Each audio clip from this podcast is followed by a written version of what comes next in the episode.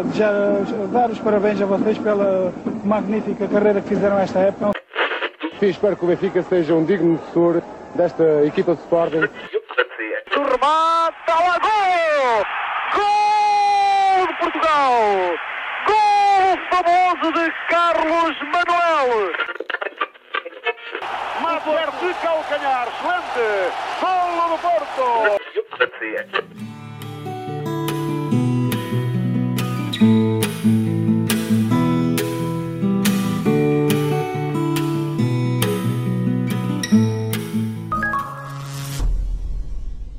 Viva! Sejam bem-vindos ao terceiro episódio da Oitentena do Matraquilhos, a série em formato podcast que narra a história e as histórias do futebol português nos anos 80. Hoje vamos analisar a época 82-83, uma temporada que tem a primeira final europeia com clubes portugueses desta década, uma constante a partir de agora. A equipa do costume está pronta para arrancar. Olá, Rui Silva. Olá, Pedro Fragoso. Olá, Ruiz. Exatamente. Olá, Rui Malheiro. Olá Pedro, olá Rui. E o último Rui, olá Rui Miguel Tovar. Olá Pedro, olá Rui. Exatamente. Bela, poder, isto pode ser jingle.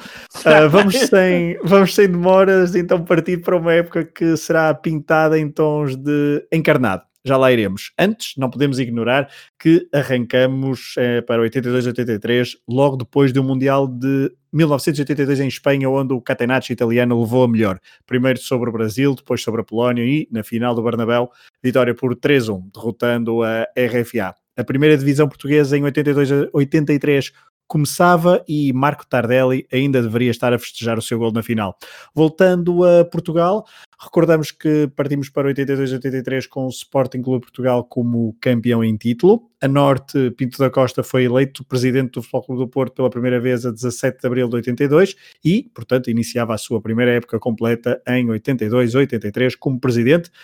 Um, e estamos a falar também depois de terem descido União de Leiria, Académico de Viseu, Belenenses e Penafiel, os novos clubes que uh, viriam substituir completar, e completar o lote de 16 equipas da primeira divisão eram os seguintes: Sport Comércio e Salgueiros, que voltava ao principal escalão 20 anos depois, agora pela mão de Henrique Calisto, o Varzinho e o Marítimo, ambos depois de terem estado apenas um ano no segundo escalão, e, por fim, o Ginásio de Alcobaça, uma estreia. Depois de terem chegado às meias finais da Taça de Portugal na época anterior, o clube de Alcobaça conseguiu a promoção à primeira divisão. Num caso, Rui Malheiro, e podemos começar já por aqui para lançar a temporada, que se estendeu pelo verão de 1982 e que foi confirmado tardiamente. Sim, para não variar, um caso bem à portuguesa em pleno 19, verão de 1982. Enquanto uh, nós estávamos entretidos uh, com o Campeonato do Mundo, a verdade é que em Portugal se viveu uma novela.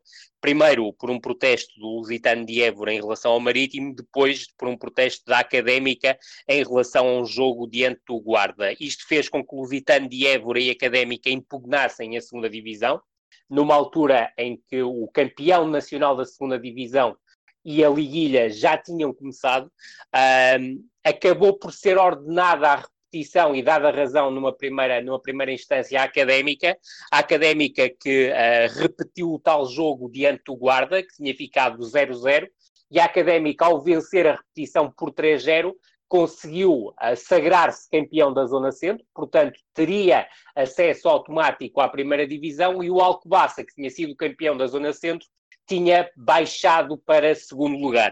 Uh, isto foi recambolesco, acabou por ser o guarda a protestar, o Alcobaça também a, a, protestar, e a 22 de junho de 1982, o Conselho Jurisdicional da Federação Portuguesa de Futebol volta a dar razão ao guarda. Portanto, uh, o jogo ficou invalidado, a repetição do jogo, e voltou a valer o Académica 0, Guarda 0. Com isto tudo, o Alcobaça subiu divisão, e a Académica seguiu para a Liguilha. A Académica recusou-se a jogar na, na Liguilha, os clubes que estavam na liguilha, porque já estávamos praticamente em julho, uh, também não queriam disputar a liguilha.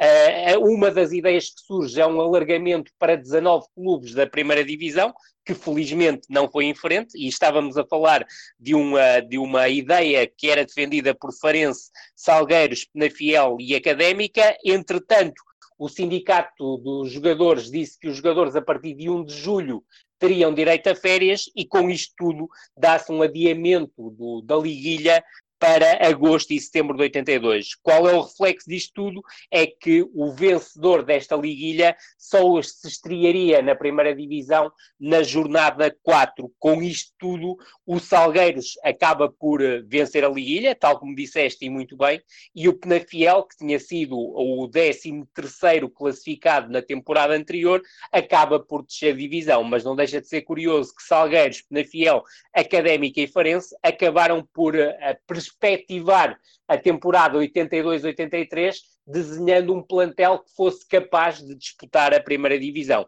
E o equilíbrio na liguilha foi a nota dominante, ou seja, o Salgueiros acaba com 7 pontos e sagra-se vencedor, o Penafiel fica com 6 pontos, o Penafiel que tinha contratado António Medeiros apenas para treinar o clube na liguilha, a Académica com 6 pontos e o Farense com 5 pontos. Portanto, Salgueiros na primeira divisão. Salgueiros então na primeira divisão, Rui Malheiro. Um, e o resto da, das equipas, uh, costumas dar aqui alguns uh, treinadores. Uh, nos grandes há uma alteração muito fundamental. Depois também quando for, formos falar em, em pormenor poderemos um, destacar um bocadinho mais uh, essa alteração e até serás tu, porque Benfica então muda de treinador, mas no resto das equipas, uh, conta-nos mais sobre as 16 equipas. Há pouco eu falei de Henrique Calisto, que mais homens e que timoneiros tinham as 16 equipas de 82 a 83 no Campeonato Nacional da Primeira Divisão em Portugal acontece algo absolutamente inaudito, ou seja, dos 16 clubes, 13 mudam de treinador com uma curiosidade, é que há duas chicotadas durante a pré-temporada. A primeira é no Sporting, com a saída de Malcolm Hellison, o, o Rui daqui a pouco irá fazer um retrato muito mais prolongado uh, desta situação, que marca claramente a pré-temporada do Sporting, e também no Rio Ave, a 11 de agosto, Pedro Gomes é demitido, depois de desentendimentos com a direção em relação à construção de plantel, e entra Quinito, Quinito que se nos recordarmos do episódio anterior, tinha levado o Sporting de Braga à final da taça e à presença na taça das taças e que depois, em rota de colisão com o secretário técnico do Sporting de Braga, não renovou o contrato. Portanto, em relação aos treinadores, o Sporting vai surgir com António Oliveira. António Oliveira é promovido a treinador-jogador mesmo em cima do início do campeonato. Ao Benfica chega um sueco chamado Sven Goran Eriksson com 34 anos e daqui a pouco já falarei mais sobre isso.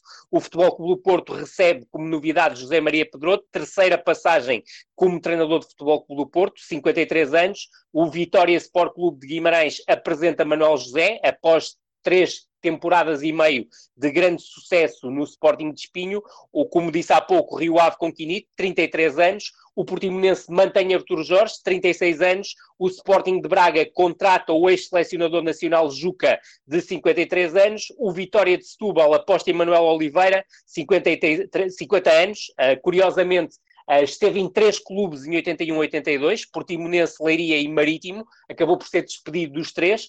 Boa Vista aposta em Hermann Stessel, ex-treinador de futebol Clube do Porto, austríaco, 41 anos. Sporting de Espinho com Álvaro Carolino, 31 anos, ex-treinador do Boa Vista, tinha acabado a época anterior nos achadrezados. O Amora mantém à frente José Muniz, 45 anos. Outra das curiosidades, o Estoril aposta em Mário Nunes, 39 anos, um treinador que foram buscar a equipa do Oliveirenses dos Açores, que atuava na terceira divisão. Uh, Mário Nunes tinha tido uma passagem curta pela primeira divisão em 76-77 ao serviço do Portimonense. O Marítimo aposta em António Teixeira, 51 anos, um dos veteranos deste pelotão, uh, contratado ao Varzim, clube que tinha promovido à, ao primeiro escalão no, no, no exercício anterior. Ao Varzim chegava José Torres, o bom gigante, após uh, épocas no Estrela da Amadora uh, na segunda divisão, mas já com experiência de primeira divisão ao serviço de Estoril e de Vitória de Setúbal. O, o Alcobaça, o estreante Alcobaça, aposta em Orlando Moreira, 49 anos, um treinador com larga experiência na segunda divisão, tinha estado no Sacavenense e no União de Santarém, e o Salgueiros, para fechar, com o mais jovem de todos os treinadores, Henrique Calisto, que já tinha tido experiência no Boa Vista na primeira divisão e que no exercício anterior tinha estado ao comando dos Salgueiros apurando para a liguilha e já em 82-83, vale sempre a pena sublinhar, apurou a equipa do Salgueiros para uma promoção à primeira divisão. Muito bem, vamos arrancar então para os três grandes. Já deste então nota que o Sporting teve uma pré-época muito agitada. Rui Silva, um, o Sporting Clube Portugal partia então para 82-83 como campeão em título, mas foi então na pré-época que se percebeu que seria uma temporada complicada. É, o Sporting entrou como campeão, mas à semelhança de tantas outras vezes na história passada e futura do clube, não soube consolidar o momento e deitou tudo a perder logo nas primeiras semanas da temporada. O treinador Malcolm Allison tinha convencido jogadores e adeptos no primeiro ano, com campeonato e taça de Portugal, mas tudo mudou depois de um estágio de três semanas na Bulgária, onde tudo correu mal. No final de julho, Malcolm Allison, o médico Pinto Coelho e o dirigente Jaime Lopes foram suspensos de toda a atividade e o técnico lamentou o ciúme incrível que existia no clube, que levava a que gente preferisse perder-se em jogos para ter gozo pessoal. Numa entrevista ao Diário de Lisboa, onde se defendia dos abusos de álcool, da existência de mulheres nos quartos dos jogadores e da intervenção da polícia no hotel durante o estágio na Bulgária, a Malcolm Allison ia mais longe e acusava mesmo Sousa Marques e Branco do Amaral de conspiração. O pós-Bulgária foi um terremoto na vida do clube, a digressão aos Estados Unidos e ao Canadá foi cancelada depois acabou por ser o adjunto Marinho a comandar o Sporting no jogo de apresentação aos sócios e nem o regresso temporário de Malcolm Allison serviu para convencer toda a gente que o problema tinha sido ultrapassado.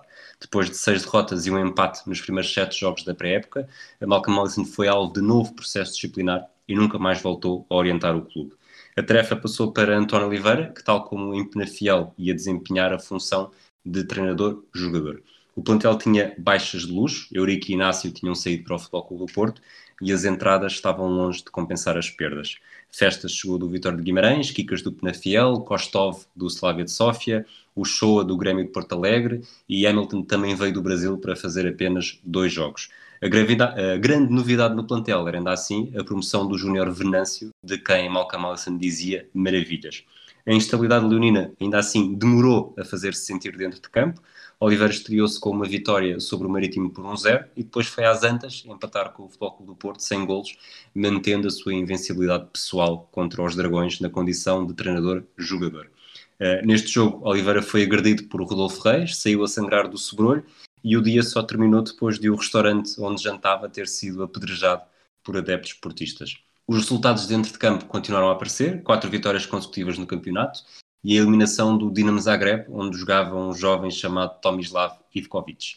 Na segunda mão, depois de uma derrota na Jugoslávia, António Oliveira brilhou com um hat-trick e foi apelidado de Mozart do futebol no jornal do clube.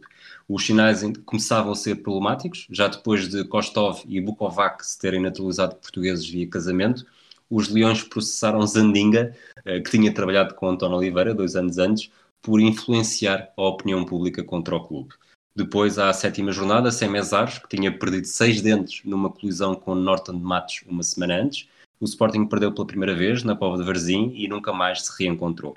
Com 11 jornadas já tinha dois empates e duas derrotas e viu o Benfica a 6 pontos de diferença. Em sentido contrário, pelo lado positivo, tinham goleado o Sporting Braga por 6-1 na segunda mão da Supertaça, que tinha valido o título, e eliminado o CSKA de Sófia depois de dois empates garantindo a presença pela primeira vez na história nos quartos de final da Taça dos Campeões Europeus. O Sporting era um clube em cacos e em dezembro Agostinho Abate, Paulo Abreu e Roquelino apresentaram admissão e antes da passagem de ano Osvaldo Silva chegou para ser adjunto de António Oliveira. Com a entrada do novo ano, um gol de Jordão serviu para derrotar o Benfica e impor a primeira derrota à equipa de Ericsson, que ficava então com apenas 4 pontos de vantagem.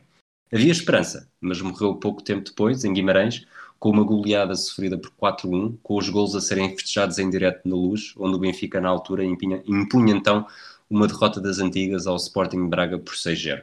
O balanço da primeira volta é esclarecedor, três empates, três derrotas em 15 jogos, já há 6 pontos do líder Benfica, terceiro melhor ataque com 28 golos, terceira melhor defesa com 14 golos. Portanto, a caminho do terceiro lugar em todos os sinais. O treinador António Oliveira era também o melhor marcador, com 8 golos, enquanto Jordão aparecia mais apagado. A segunda volta começou com dois empates, na Madeira e com o Futebol Clube do Porto em Alvalade, com um hat-trick de Jordão, e o acessório ganhou mais destaque que o fundamental, depois de uma guerra com Pinto da Costa, resultante do assédio dos jogadores, uma vez que Gabriel e Romeu, dois futuros elementos do Sporting, tinham acabado de rescindir com os Dragões. Com o campeonato a não ser mais do que uma miragem, o duelo com a Real Sociedade na Taça dos Campeões Europeus passou a ser o mais importante da temporada. Na primeira mão, em Alvalade, um gol de Manuel Fernandes aos 89 minutos deu esperança, mas no País Basco nada correu bem. Jordão não viajou com a equipa porque a mãe estava em coma depois de sofrer uma trombose. E o Sporting até decidiu viajar apenas no dia do jogo, acabando por perder 2-0, com Baquer a marcar o gol decisivo. Esta viagem interdia levou também à instauração de uma ação disciplinar da UEFA, que acabou numa multa de 1.500 francos suíços, que com o câmbio da altura seria algo como 70 contos. Em espiral negativa, o resto da temporada do Sporting foi um triste desenrolar de jornadas, com destaque para as derrotas em Braga, no Bessa e na Luz, e na Taça de Portugal, os Leões caíram frente ao eterno rival, fruto de uma derrota por 3-0 nos quartos de final. Por esta altura, já António Oliveira tinha ficado solto das exigências de treinador. Para o seu lugar tinha chegado o checo-eslovaco Josef Venglos, o antigo internacional por 33 vezes, e que contava com um bicampeonato como treinador no Slovan Bratislava e que tinha sido também adjunto da seleção campeã europeia de 76, celebrizada pelo golo de Panenka. A época futebolista terminou com a estreia de Paulo Futre, que há caminho de sagrar campeão nacional de júniores, num particular com a portuguesa dos desportos, a 10 de maio. O balanço final mostra que o Sporting terminou o campeonato com 18 vitórias, 6 empates e 6 derrotas. Fez 42 pontos, menos 5 que o Futebol Clube do Porto, menos 9 que o Benfica, mas confortável no pódio, com 10 de vantagem sobre o Vitória de Guimarães. Marcou 48 golos, foi o terceiro melhor ataque com menos 25 do que o Futebol Clube do Porto, sofreu 25, quarta melhor defesa, mais 12 que o Benfica. Jordão fez uma segunda volta melhor, melhor marcador com 18 golos, e uma equipa base do Sporting nesta época muito conturbada pode ser distribuída da seguinte forma. Mesares na baliza, Virgílio, Carlos Xavier, Zezinho e Mário Jorge na defesa, com Venâncio a jogar também muitas vezes, Nogueira, Kostov e Oliveira no meio campo, e Lito, Jordão e Manuel Fernandes como elementos mais adiantados. Festas e Ademar, ambos também no meio campo, foram opções frequentes. Remy Altovar, uh, o Sporting manteve um, o trio Oliveira, Jordão e Manuel Fernandes, que na época anterior foi fundamental para, para o título, uh, mas esta época começou, como o Rui Silva uh, descreveu muito bem, no, na Bulgária começou tudo ao contrário e depois prolongou-se uh, prolongou-se este, essa maldição por toda, por toda a temporada e raramente o Sporting foi digno de registro positivo ao longo de 82 a 83. Sim, uh, foi uma, uma, análise perfeita. Uh, eu diria que uh, este, este período do Malcolm Allinson foi muito conturbado e certamente que houve jogadores pró-Alisson. Eu diria que o Manuel Fernandes era um deles, porque já tinha alma de capitão, davam-se bem. Aliás, no, no episódio anterior nós falámos daquele problema antes do Porto, antes do Sporting Porto, que foi um jogo muito importante daquele campeonato em que uh, o Alisson uh, não gostou que o Jordão tivesse chegado atrasado e Manuel Fernandes tentou interceder, não conseguiu, mas uh, dera ele, foi ele, nesse caso, o elo de ligação entre o Alisson e o Jordão, para que tudo voltasse a ser o mesmo. Uh, nós formos ver a época do Manuel Fernandes, jogou quase sempre, 24 jogos, e só marcou 5 golos. Marcou um gol na segunda volta. Isso para um avançado uh, quer dizer muito. Uh, não estava, de facto, para aí virado.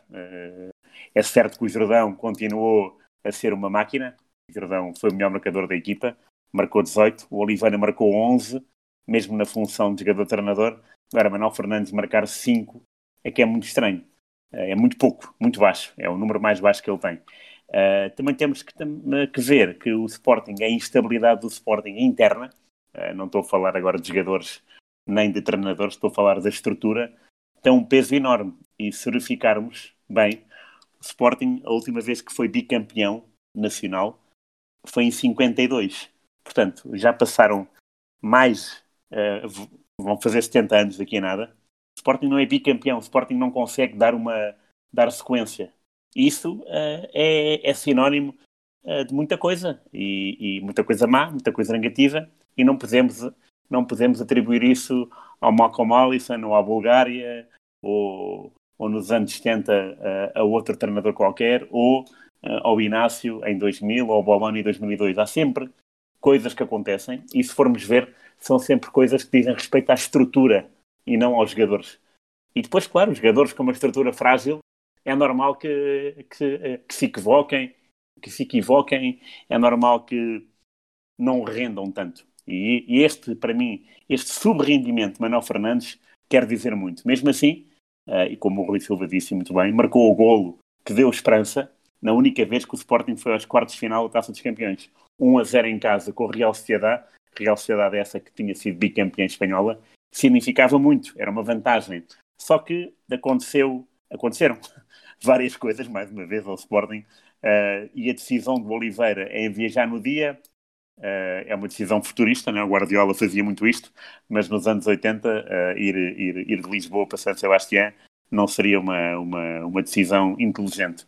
E depois há também a situação do jogo, porque um dos golos da Real Sociedade é uma falta de passos do guarda-redes Mesares. Na altura, os guarda-redes tinham que, tinham que tinham um número, um número, um limite máximo para dar passos com a bola na mão.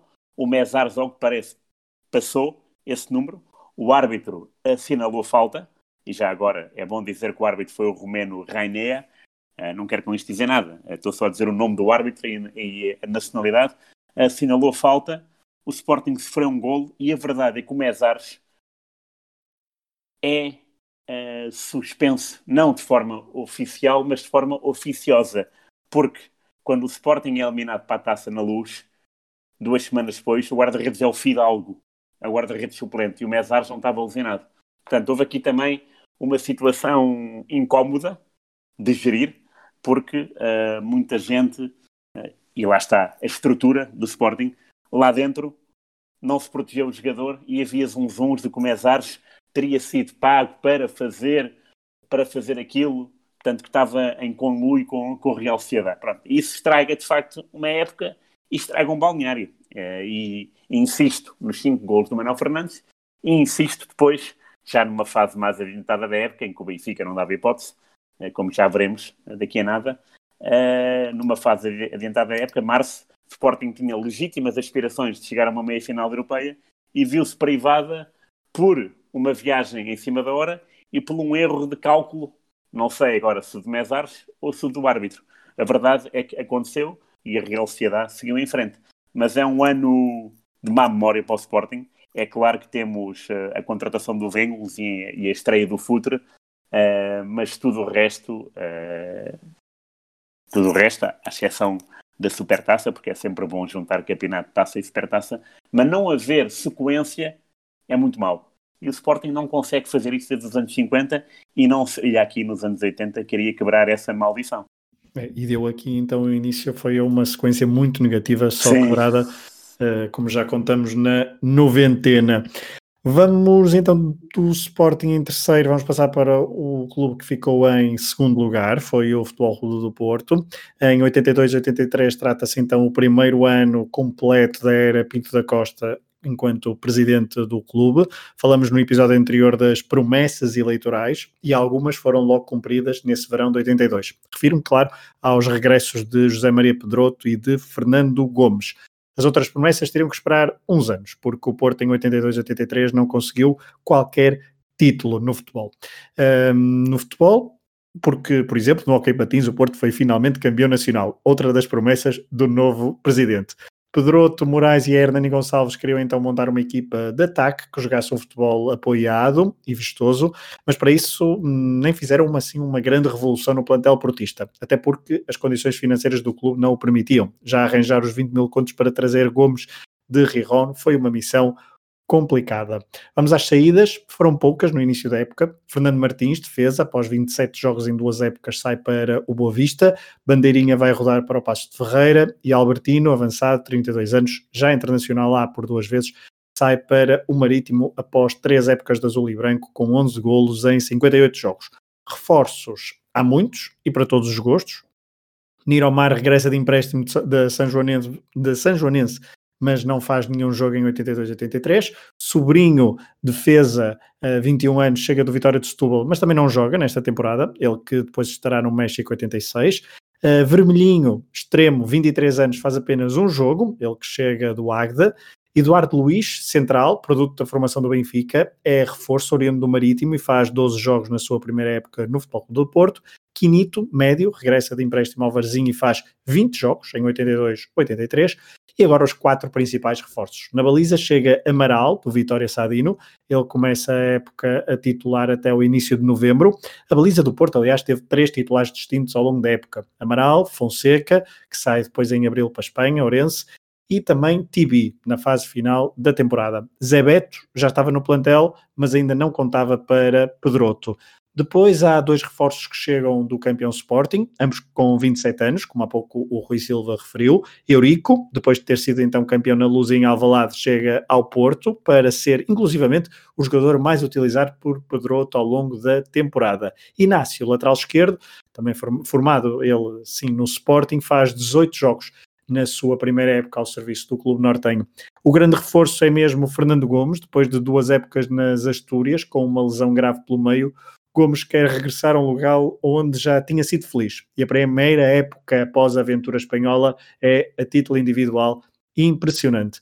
Gomes marcou 50 gols em 40 jogos, 45% dos gols portistas em toda a temporada e todas as competições, 45% dos gols. É inacreditável. Gomes já tinha sido melhor marcador do Campeonato Português em três ocasiões, em 77, 78 e 79, mas nunca tinha ultrapassado os 27 golos.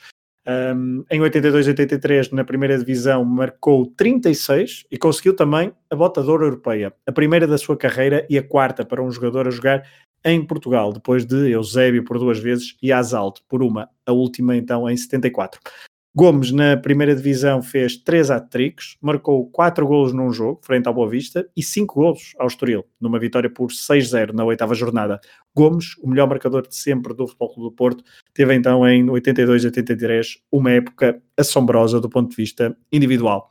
O Porto foi uma equipa ofensiva, de ataque, foi aliás a equipa mais concretizadora do campeonato, com 73 golos em 30 jogos, sofrendo apenas 18 golos. O problema é que o Benfica sofreu ainda, ainda menos. O Rui Malheiro já explicará isto muito bem. O regresso de Pedro trouxe então um Porto mais entusiasmante, mais ofensivo e o treinador apostou num núcleo duro ali de nove jogadores. Se na baliza houve os tais três uh, a rodar, com números de utilização muito semelhantes, depois o mesmo não se passou com outros jogadores. Na defesa, Eurico e João Pinto foram quase sempre primeiras escolhas. Uh, Gabriel começou uh, a época, mas dá-se então a cedência um, da, da lateral direita a João, a João Pinto por muitos anos, em 82 e 83, Gabriel que se incompatibiliza com uh, José Maria Pedroto por causa de uma lesão e sai então, como disse há pouco o Rui Silva, a meio da época alegando então os motivos psicológicos, uma, uma alegação muito comum nesta, nesta época e sai juntamente com o Romeu para o Sporting Clube Portugal. No meio campo, Jaime Pacheco, Rodolfo, Frasco e Souza foram dos mais utilizados. No ataque, José Alberto Costa, Walsh e Gomes marcaram vários golos. Walsh marcou 19, José Alberto Costa 5 e destaque também ainda para os 14 golos de António Souza. Em relação à época passada, Jacques, melhor marcador, perdeu espaço nas, op nas opções de Pedroto e só participou em 16 jogos, marcando 5 golos, ele que tinha sido então o melhor marcador da época passada. Jaime Magalhães, que tinha feito mais de 30 jogos em 81-82, também foi algo ignorado por Pedroto. Uh, Romeu, lá está, como disse há pouco, uh, teve uma diminuição do tempo de utilização de uma época para outra, ele que sai então em janeiro. Um, na defesa, Lima Pereira, Simões, Inácio e Eduardo Luiz iam espreitando à vez a titularidade.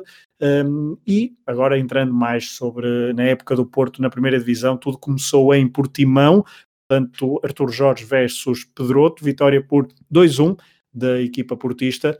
Artur Jorge, no final da partida, disse que o resultado era mentiroso, queixando-se da arbitragem. Nas primeiras oito jornadas, seis vitórias, dois empates. Uh, estes dois empates foram o Sporting em casa e Salgueiros em Vidal Pinheiro. E a primeira derrota surge uh, nona jornada, na luz, depois dos 6-0 ao Estoril na oitava jornada. Frente ao Benfica, o Futebol Clube do Porto foi então derrotado por 3-1. Inácio, na altura, marcou o, o gol e fez o empate, o 1 a 1, só que o Benfica foi mais forte e Nené voltou a marcar aos azuis e brancos. A 2 de janeiro de 83, outra derrota a sul, desta vez na margem sul do Tejo, derrota então por 2-1 frente ao Amora.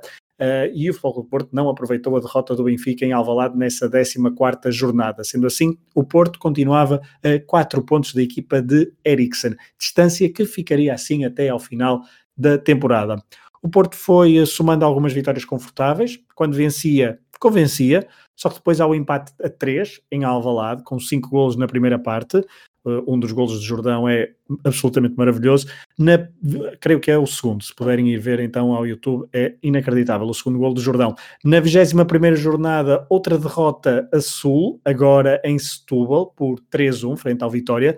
E depois desta vitória sadina, nunca mais o Vitória venceu o Porto em casa para a primeira divisão. E já estamos em 2020. Nas jornadas 23, 24 e 25, o Futebol Porto tem uma série de três empates consecutivos, um deles em casa frente ao Benfica, num jogo muito importante para as contas do título, nas Antas 0-0 e a diferença continuava em 4 pontos para os encarnados. O Porto venceu os últimos 5 jogos do campeonato de forma confortável, mas o Benfica também. Segundo lugar, então, para os portistas, 20 vitórias, 7 empates, 3 derrotas, 30, 73 golos marcados e o melhor ataque, portanto, uh, mas 18 gols sofridos e a segunda melhor defesa. Na Taça de Portugal, o Porto goleou várias vezes, as vítimas foram Palmelense, União de Coimbra, Famalicão, Sporting de Espinho, Sporting de Braga e Académico de Coimbra, que na meia-final os coimbrenses foram despachados por 9-1 nas Antas. O Futebol Clube do Porto apurava-se assim para mais uma final que não se disputou em junho, como estava previsto a Federação Portuguesa, liderada por Silva Rezende, tinha definido antes do arranque da temporada que a final da taça seria no Estádio das Antas, numa, digamos, medida descentralizadora, mas depois de encontrarem os finalistas, Porto e Benfica, começou a polémica, a primeira grande polémica de Pinto da Costa ao serviço, como presidente do Foco do Porto. A Federação resolveu voltar atrás, marcou a final para o Jamor Pinto da Costa começou então lá está a sua primeira guerra, disse que afinal ou era nas Antas ou a equipa não iria a jogo. Houve uma primeira tentativa de conciliação com a proposta de Coimbra como palco da final, mas Pinto da Costa foi intransigente e até convocou uma Assembleia Geral extraordinária, onde os votos votaram, onde os sócios votaram ao lado do presidente. O Porto só jogaria nas Antas, mesmo que uh, pairasse a ameaça de descida à terceira divisão. A Federação acabou por voltar atrás e até há quem diga que Sven Goran Eriksson teve papel decisivo ao solicitar a Fernando Martins que afinal se jogasse nas Antas, palco que estava previsto desde o início da época. Afinal, acabou mesmo por ser nas Antas, mas apenas em agosto de 83. Sobre esse jogo, é, falaremos sobre, sobre ele então no próximo episódio da Oitentena. Para terminar, Falta falar dos Jogos Europeus do Porto. Na primeira ronda da Taça UEFA, o Porto defrontou os holandeses do Utrecht. Duas vitórias, primeiro por 1-0 na Holanda e depois 2-0 no Estado da Luz. Sim, não me enganei. O Estado das Antas estava interditado pela UEFA e o Porto foi jogar à luz a 30 de setembro de 1982. Perante uma moldura humana simpática e onde os azuis e brancos foram encorajados e apoiados durante todo o jogo. Uma sensação esquisita para Souza, Rodolfo, Gomes, Frasco ou Gabriel. Na segunda ronda, o Futebol do Porto defrontou o Anderlecht, de quem falaremos daqui a pouco, com, que tinha vários jogadores da incrível seleção belga do início da década. O Porto, na primeira mão, teve uma primeira parte para esquecer, uh, chegou ao intervalo a perder por 3-0, o jogo acabou por ficar 4-0 e a eliminatória praticamente sentenciada. Nas Antas, inclusivamente, ao intervalo, o Porto perdia por 2-0 e Pedroto teve que apelar ao sentimento dos jogadores que deram a volta e venceram por 3-2, um, ehm, salvando então a honra e o orgulho. A outra promessa então de Pinto da Costa de chegar a uma final europeia tinha que esperar mais um pouco. Rui Tovar, uh, primeira época de Pinto da Costa tudo ao serviço, como presidente ao serviço do Porto completa e zero títulos. Sim, sim, estavas a falar eh, e bem do futebol, porque mencionaste o Hockey Patins, a conquista do título, e não há dúvida que aqui o Hockey Patins volta a ser um Porto interessante para o Porto, porque ganha-se a taça das taças ao Benfica na que é um, feito extraordinário, uh, tendo em conta que já havia uh, uma grande rivalidade uh, a, todos os, a todos os níveis que iria de forma crescente até hoje. por falar em Gomes, e começaste da melhor maneira, porque de facto um, um homem que é um goleador por excelência, que passa um ano e meio da sua atividade futebolística em Espanha, em Espanha no Sporting de Rijon, e depois, quando regressa a Portugal, faz isso, uh, dá que pensar, dá que pensar na, na, na, na, experiência boa que foi Espanha, mesmo que ele não tivesse uma equipa fantástica. A verdade é que jogou uh, num campeonato muito mais duro, mais completo, e isso tornou um jogador, um avançado mais uh, certeiro. curioso é que um, ali nas, uh, em, em, em, duas jornadas seguidas ele comete a proeza, e, e, e, não estou a ser irónico, é uma, é uma proeza, falhar dois penaltis. Uh, o primeiro penalti é, é, por causa uma, é uma dupla jornada curiosa, já porque o primeiro penalti é no António Coimbra da Mota, Estoril 1, Porto 1, está 1 a 1 já, e o Manela Brantes, que é um guarda-redes histórico do Estoril, defende um penalti do Gomes. Uh, um penalti que foi muito contestado pelo Vítor Madeira, foi expulso. Vítor Madeira esse que, curiosamente, tinha marcado o gol do empate 10 minutos antes, também de penalti. Uh, portanto, o Gomes falha um penalti. Okay? Na semana seguinte, dia 27 de março, Porto 0, Benfica 0, no tal jogo, Pedro, que tu disseste, importantíssimo. E, de facto, se o Porto ganhasse, animava e de que maneira o campeonato. E aos 28 minutos, ainda na primeira parte, o Bento defende um penalti do Gomes. Portanto, o Gomes, goleador, uh, isso não há dúvida nenhuma, consegue, mesmo assim, falhar dois penaltis seguidos. Uh, e aqui, nesta questão Bento Gomes, é muito interessante, porque o Gomes, no Campeonato Nacional, nunca conseguiu marcar ao Bento e teve três penaltis a favor. O Bento defendeu-os todos, o primeiro nos anos 70, 79, este 83 e depois um um penalti muito, muito conhecido, numa época em que o Porto já estava de facto superior ao Benfica, ligeiramente superior ao Benfica, um penalti na luz, desta vez nesse, nesse penalti da luz, em 80, 86, que é o, é o dia em que o se estreia, o Bento defende o terceiro e último penalti do Gomes, neste é só o segundo desta série, a 27 de março de 83, naquela série dos três empates do Porto, que é Estoril, Benfica e Vitória em Guimarães. Só uma última parte, as primeiras três jornadas do Porto, o Porto tem sempre um jogador expulso. Uh, e por acaso isto deu-me deu ideia para um, um, trabalho futuro, não sei quando no futuro, pode ser até 2050, que é ver quantas vezes quantas vezes é que, é que o Porto uh, teve três jogadores, uh, teve jogadores expulsos em três jornadas seguidas. A primeira jornada em Portimão foi o Walsh, foi ao mesmo tempo do, do Amilcar. E isto foi no minuto em, do gol do Frasco, portanto não sei, não sei qual foi a, a, o motivo. Jornada seguinte, Porto 0, Sporting 0, expulsões de Rodolfo e festas. O do Porto e do Sporting também, ao mesmo tempo, vermelhos diretos.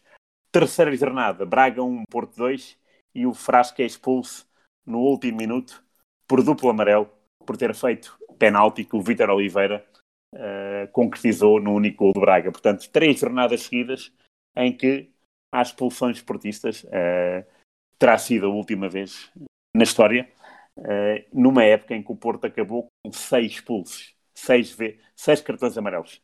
Ai, seis cartões vermelhos. Uh, portanto, é, é, mas de resto, nota-se que é uma equipa que já está com um treinador eh, formidável, que fez, que fez história no Boa Vista, fez história no Vitória, o de Setúbal e o de Guimarães, portanto, era, era um, um treinador com provas dadas e iria dar muito mais do que isto. Já vou não falar do tal Fernando Gomes, falámos nós, uh, goleador europeu e goleador nacional, ele, ele conseguirá juntar essas duas ainda mais uma vez. Portanto, foi um ano, uh, um ano zero uh, da presidência bastante aceitável, porque acabar em segundo e chegar à final da taça não é desprimor, sobretudo quando uh, tivemos no plano nacional e até internacional uma equipa só fantástica, que é o Benfica. E fizeste a ponte perfeita, nem, nem, nem acrescento grande coisa. Rui Malheiro, fala-nos então desta equipa fantástica do Benfica em 82-83. É, a revolução começa a 4 de junho, quando o Ericsson chega a Lisboa e chega a Lisboa e, para espanto geral, para quem olha para isto com quase 40 anos uh, depois, uh, há cinco demissões na direção do Benfica por eh, não terem opinado sobre a aquisição de Ericsson. E isto causou tantos problemas que a 19 de junho é marcado uma Assembleia Geral, é marcada uma Assembleia Geral e o número de demissionários passa para sete. Portanto, sete dos 11 membros da direção de Fernando Martins demitem-se uh, e fica a ideia que o presidente do Benfica acabará por cair acaba por não acontecer. Fernando Martins quer continuar, alguns elementos voltam atrás na direção, na, na decisão e voltam à, à, direção do Benfica. Indiferente a isto, e apesar de terem surgido rumores que uh, Eriksen era apenas a décima opção para comando técnico do Benfica, depois de Menotti, Sekenovic, uh, Pedroto, John Bond, que eu chamei James na, na, na, na, oitentena anterior, na oitentena anterior Chernay, uhum. Arthur Jorge, Zebek, Gress e Elbin, portanto aqui um lote uh, de treinadores que muito provavelmente a fonte foram os demissionários da direção. Indiferente a isto, Eric Santos chega a Lisboa a 27 de junho para dar início à preparação que começa a 29 de junho. Para termos uma ideia, praticamente um mês antes do que acontecia quando Barotti era treinador do Benfica. As palavras de Eriksen à chegada a Lisboa foram que o Benfica não iria copiar o estilo de jogo do Gutenberg Luxemburgo e que as soluções técnico-tácticas seriam uh, feitas a partir da análise das características dos jogadores. E esse era o primeiro mote de Eriksen como treinador de Benfica. Uh, o plantel tinha 40 jogadores e Eriksen queria trabalhar com pouco mais de 20. Uh, eh, a pré-época do Benfica fica logo marcada por uma revolução em termos de treino. Eriksen estabelece o treino integrado, que era uma novidade profunda no futebol português. Os treinos, habitualmente duas horas em que os jogadores não podiam beber água, passam a, ter, a ser treinos de 50 a 60 minutos minutos com hidratação, com pausas para hidratação de 1 a 2 minutos passa a haver um treino por setores, os exercícios também passam a ser específicos, normalmente com de 10, 12 minutos para depois uma tal pausa de um minuto para hidratação. Uh, Ericsson introduz os cones, os jogadores nem sequer sabiam o que, é que eram os cones, mas ficaram a perceber que era um circuito físico-técnico uh, que acabava por descansar mais do que as habituais tareias na mata que marcavam a pré-temporada. Os exercícios do Benfica eram todos feitos com bola e isto era tudo novo uh, e isto também introduziu algo que os jogadores não estavam habituados, mas que rapidamente ficaram apaixonados por este método, por toda esta metodologia de treino de Sven Goran Eriksson, coadjuvado por Tony e Caiado, que se mantinham em relação ao período anterior. Sobre as tareias na mata no Jamor, Uh, Ericsson comentou a Tony que não, não veio para o Benfica para treinar atletismo e não, e não conhece jogos de futebol em que houvesse árvores no meio uh, dos campos.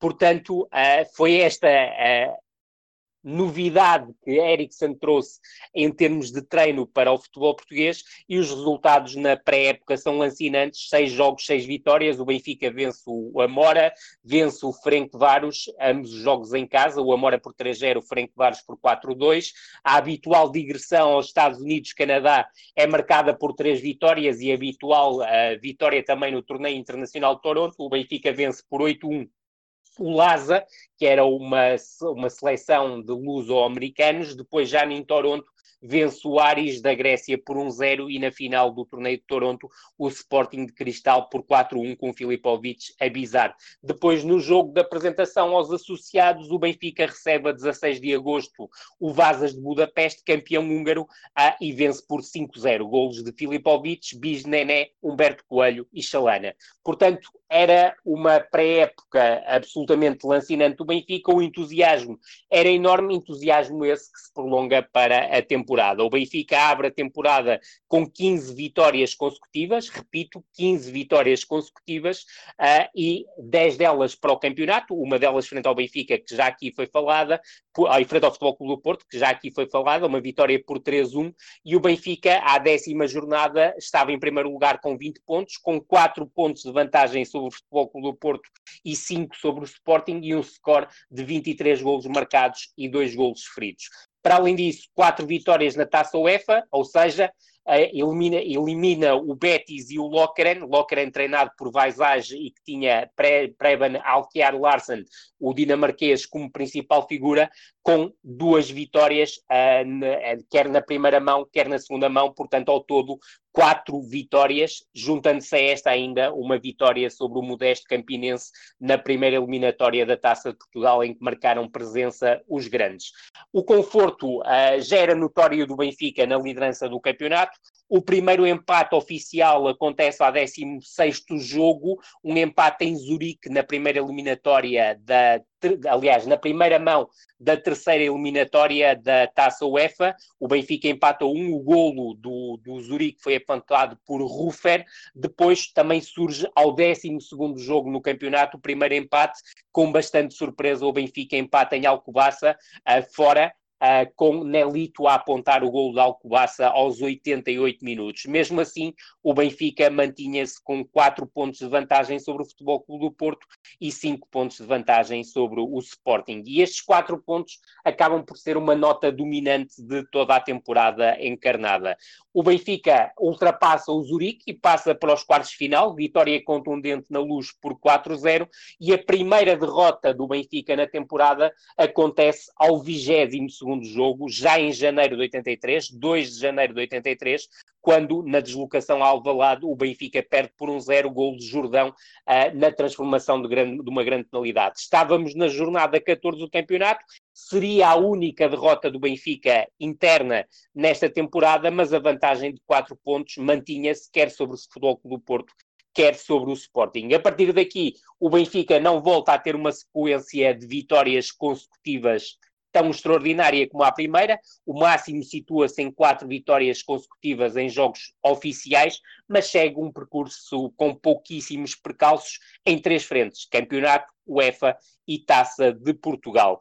Sofre quatro empates em termos de campeonato, jornada 17 no Bessa, empate 2-2, jornada 18 em casa, diante do Vitória de Setúbal, num jogo que fica marcado pela estreia de Glenn Peter Stromberg, o principal reforço do Benfica para esta temporada, mas que só chega em março, e se olharmos para aquilo que foram os reforços do Benfica para esta temporada, para além de Stromberg, destaca-se o regresso de Diamantino, e Diamantino tem um peso nuclear na temporada do Benfica, Diamantino que regressa ao Benfica depois de empréstimos ao Amora e ao Boa Vista, e os outros acabam por ser Delgado e Diamantino Ferreira, dois guarda-redes, Delgado o segundo guarda-redes, contratado ao Portimonense, e o jovem Diamantino Ferreira, terceiro guarda-redes, contratado ao São Joanense. E em termos de saídas, se olharmos às saídas, acabam por ser jogadores que eram excedentários no plantel. Botelho foi para o Amora, Jorge Martins para o Farense, Laranjeira, após longas novelas, acaba também por ir para o Amora,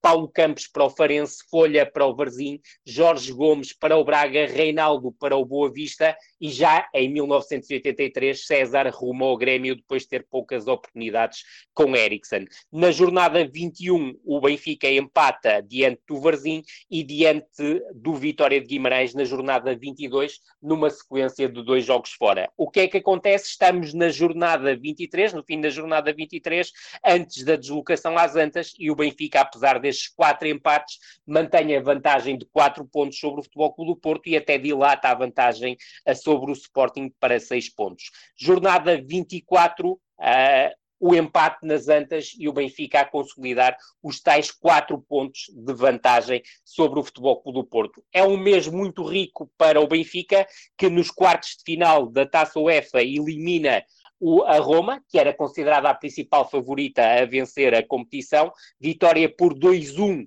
Uh, em Roma, com bis de Filipovic, empate em casa, 1-1 uh, um, com golo do Benfica também a ser uh, marcado por Filipovic. Pela caminho fica a Roma de, de Lindholm, um sueco, compatriota de Eriksson, e também um conjunto de jogadores com o quilate de Tancredi, Vierchovod, Nella, Falcão, o mítico Falcão uh, do Brasil de 82, Proasca, Conti, campeão do mundo pela Itália em 82, Ancelotti ou Pruso.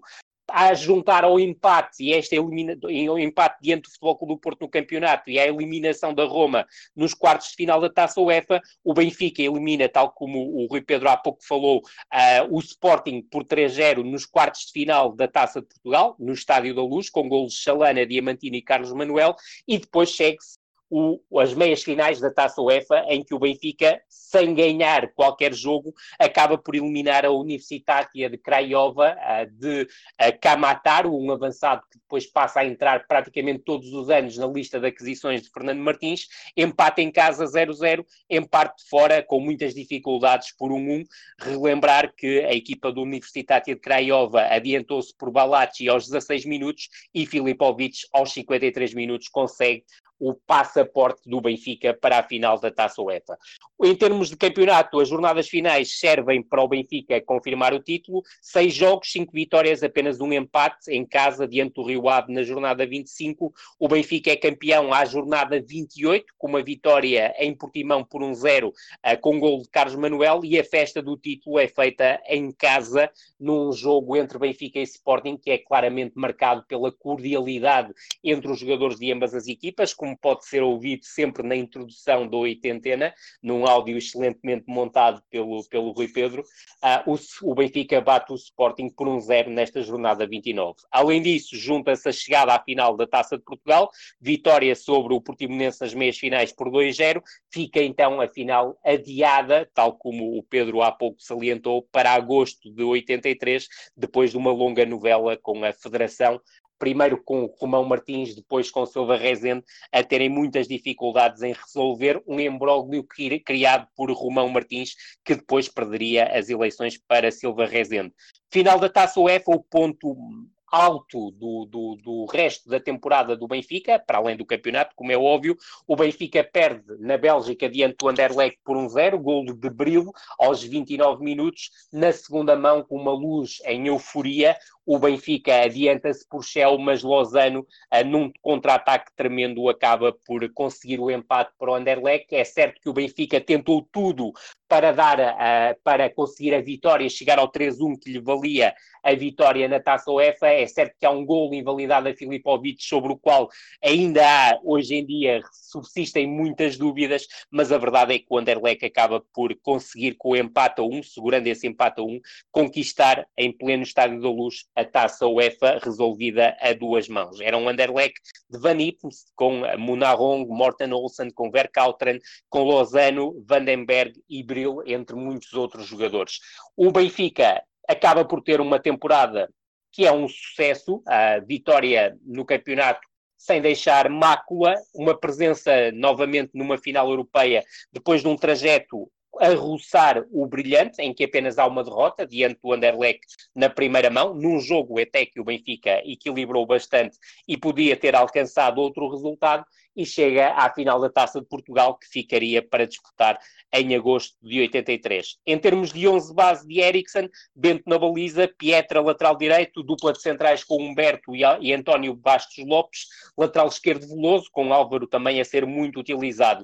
Meio campo mais habitual, Carlos Manuel, Alves, Shell e Chalana, Uh, recordar que Stromberg depois só joga na parte final da temporada, depois da lesão diante do Vitória de Setúbal na estreia, praticamente só é utilizado em abril e maio, portanto, mantêm-se estes jogadores como uh, unidades mais utilizadas. No entanto, Alves e Shell por vezes cediam o lugar a Carlos Manuel, abrindo vaga a Diamantino ou a Zé Luís nas, nas alas. No ataque, Nené e Filipovic fizeram a dupla habitual, Filipovic com uma época descomunal em termos de Tarsa UEFA, apesar de não ter sido titular no jogo da segunda mão no Estádio da Luz, em que um, Sven Goran Eriksson optou por uma dupla de ataque formada por Nené e Diamantino. E Diamantino era, por norma, a opção alternativa a Nené e Filipovic, e ao longo da temporada, só em jogos de campeonato e muitas vezes utilizado a partir do banco, Diamantino somou 10 golos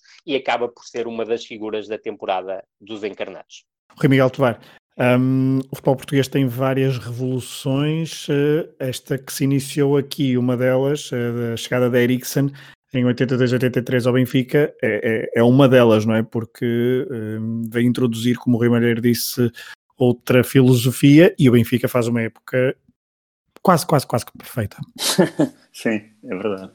Uh, é uma chegada triunfal do Ericsson. Uh, curiosamente, o próprio, uh, quando escreve o seu livro, e ele, ele já tinha dito isso antes, quando chegou ao aeroporto da Portela, o presidente Fernando Martins foi recebê-lo e segredou-lhe, enquanto havia jornalistas à sua volta, uh, seu perímetro, segredou-lhe para a mulher nunca mais se vestir de verde. A mulher do Ericsson chegou a Portugal de verde, com, com um pullover verde, e isso não foi uh, bem, bem visto pelo presidente do, do, do Benfica, mas uh, o Ericsson era, era, tenho eu essa impressão, é das pessoas que menos se preocupa com isso. Uh, ele, é queria, de facto, ele queria de facto era, era transformar o futebol, já tinha transformado o futebol sueco, o IFK Gotemburgo tinha ganho a taça UEFA, chegaria a uma nova final da taça UEFA em dois anos seguidos, o que é altamente meritório, por ser, uh, por ser a competição com mais jogos, competição europeia com mais jogos, tinha mais uma eliminatória que a Taça dos Campeões e que a Taça das Taças, e porque uh, tinha acabado de chegar a Portugal. Uh, o Tony tem, tem histórias deliciosas sobre o primeiro treino do, do Eriksen. O próprio Tony ficou espantadíssimo com o não, não, isto aqui vai, vai ser bola, vai haver bola neste treino, no, no primeiro treino. Um, e depois é uma carreira entusiasmante. Uh, se formos ver, se, se soubermos a, pintar os resultados do Benfica, vitória de verde, o empate de branco e o vermelho de derrota, por exemplo, não querendo denegrir as cores de maneira nenhuma, mas uh, vamos ver aquele, aquele, aquele ciclo de vitórias iniciais. Aquilo é uma coisa incrível, porque inclui jogos europeus. E isso dá mais força ao futebol do Ericsson. Vemos jogadores uh, a jogar para além das suas possibilidades. Vemos também um outro tipo de, de de futebol, porque com a chegada do Stromberg sueco como o Eriksen, percebe-se que o Eriksen quer, o, quer aproveitar o toque de bola português, mas com uh, o físico também a impor-se, porque de facto na Europa havia essa lacuna. O futebol europeu, o, o futebol português era muito bom tecnicamente, eh, sempre foi, só que depois havia. O nosso futebol não era científico, nem era físico. Portanto, quando jogávamos com, com equipas mais matreiras, ou mais físicas, uh, por norma, quebrávamos. E o Ericsson soube ver bem isso. Uh, o Filipovic também é uma compra sensacional, porque é um, é um, era um pinheiro com um rendimento fabuloso. E de facto, uh, nota-se que o campeonato foi, uma, foi, um, foi, foi tranquilo. Uh, aquela série de empates uh, de que o Rui falou, e de facto, sim, uh, são, são, são empates em, em, em, em campos tirando, tirando o campo do Varzim, eh, empatar em Guimarães é habitual. Pois, exatamente. Não é, pronto, não é assim descabido. Depois o empate em casa com o Rio Ave também demonstra ali uma quebra. Mas depois é, é sempre a aviar, há um, há um 8 a 1 ao Cobaça e segue-se o jogo do título em Portimão. No jogo da festa com o Sporting, no dia 29 de maio de 83, uma dupla curiosidade. Uh, o Chalana marca o golo solitário aos 9 minutos. Aos 35 há um penalti a favor do Benfica. O Bento é quem avança para a marca. O Mesares defende o penalti. Depois, na segunda parte, é o contrário. Há um penalti a favor do Sporting e aí o Bento sai como herói porque adivinha o lado da bola rematada por Jordão. Portanto, é um, é um derby curioso com dois penaltis falhados, um para, para cada lado.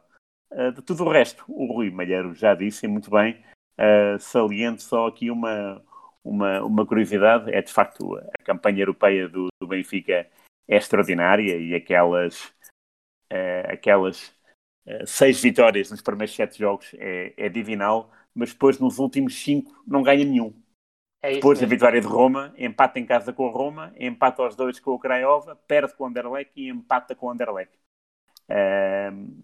só uma última nota, na tal final da primeira mão em Bruxelas, o José Luís é expulso por duplo amarelo aos 75 minutos. Não é usual haver um jogador expulso, ainda por cima português. Uh, só houve um outro caso, foi o Nuno Valente, foi expulso naquela final uh, de Sevilha entre Porto e Celtic, a final da Taça UEFA 83. É só um, ponto, um dado uh, estatístico. O Zé Luís, claro, não pôde jogar a segunda mão ele que era um, uma mais-valia, uh, segundo o Diamantino, através dos seus cruzamentos banana, e era um jogador rapidíssimo, não pôde jogar a segunda mão. Jogaram outros, como uh, o Nené e o Stromberg. E deixar só mais uma nota, Rui, claro. Ruiz e Pedro, que é algo que é falado por vários jogadores do Benfica e também pelo, pelo Tony, é que o impacto do Eriksen foi tão grande que muitos treinadores, aproveitando que o Benfica treinava à porta aberta, iam observar os treinos para perceber o que é que Ericsson tinha trazido de novo para o, o futebol português ah, e a procurarem, obviamente, copiar aquilo que Ericsson trouxe. E Ericsson, do meu ponto de vista, traz claramente uma primeira revolução no, no futebol português, que é o treino com bola. E a verdade é que nós assistimos praticamente 20 anos depois, a uma segunda revolução e o mote é o mesmo, ou seja, Mourinho também introduz novamente a bola em todos os treinos, criando no, ao início também muitas dúvidas sobre a capacidade que os jogadores teriam para resistir do ponto de vista físico ao longo da temporada, mas a resposta foi absolutamente contundente e a verdade é que este tipo de treino, uh, creio que ainda hoje é o treino atual, mas estamos a falar a uma distância, no que diz respeito a Ericsson, uh, de 40 anos, mas sobretudo traz uh, a valorização ainda maior do, do jogador. E a verdade é que todos os jogadores cresceram com Eriksen, como todos os jogadores uh, vieram a crescer depois com José Mourinho. Bom, fecha o pano da hum, época do Benfica. Uh, nesta oitentena falamos então da, pela primeira vez de uma final europeia, mas segurem-se, não percam os próximos, os próximos episódios, porque muitas finais europeias uh, virão então nos próximos episódios. O futebol português nos anos 80 gostava de estar então, gostou muito de estar nos jogos decisivos das competições europeias. Uh, Rui Malheiro, voltamos outra vez a ti para falar do resto do campeonato, do resto das equipas.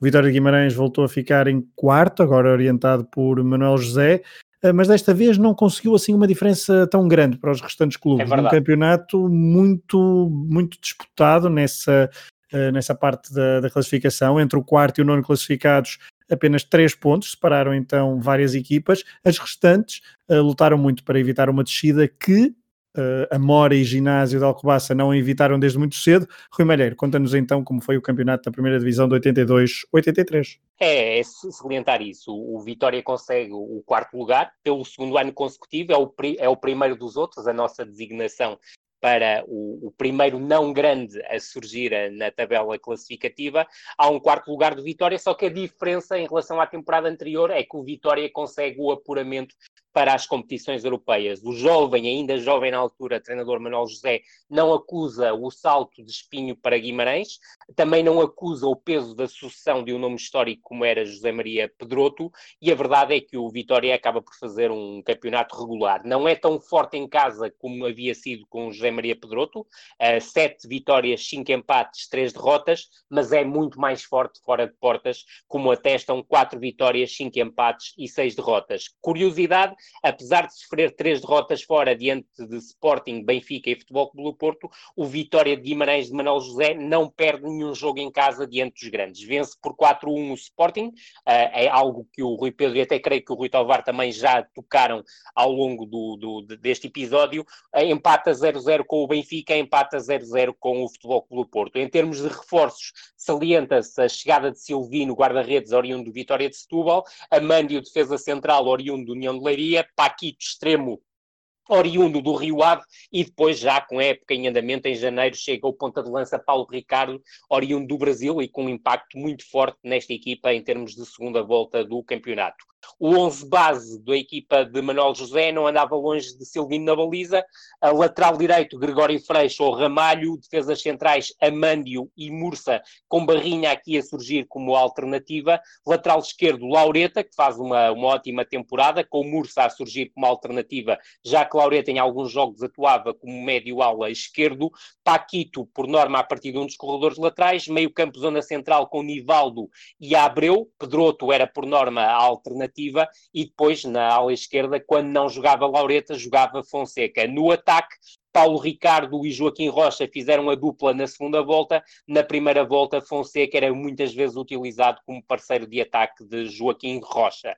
Em termos de revelação, é, acho que é justo considerar o Salgueiros a revelação da temporada. O Salgueiros, para recordar, uh, sobe à, à, primeira divisão já em setembro, portanto, uh, ganhou a liguilha em setembro, é promovido à primeira divisão, entra no campeonato à jornada 4, tem jogos em atraso que acaba depois por realizar, mas acaba com um campeonato muito regular, ou seja, 30 jogos, 9 vitórias, 9 empates, 12 derrotas, um décimo lugar, 27 pontos, 26 golos marcados, 36 golos sofridos e a curiosidade de Futebol Clube do Porto 0-0 e Sporting 1-1 uh, não passarem no pelado de Vidal Pinheiro. Depois, também salientar em termos de revelação, mas aqui uma revelação um tanto ou quanto entre aspas, o primeiro terço de temporada do Rio Ave de Quinito, um futebol apaixonante, Rio Ave em quarto lugar, cinco vitórias, dois empates e três derrotas, um ótimo início.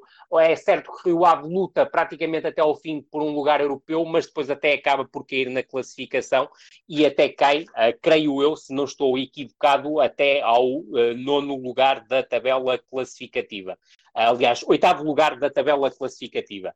Depois, salientar aqui um aspecto: é a temporada muito nebulosa da equipa do Boa Vista, mas a verdade é que a 10 jornadas do fim, Manuel Barbosa passa a ser jogador, passa a treinador, e o Boa Vista, que era 15, estava em zona de despromoção, acaba o campeonato em quinto lugar e há apenas dois pontos da Europa.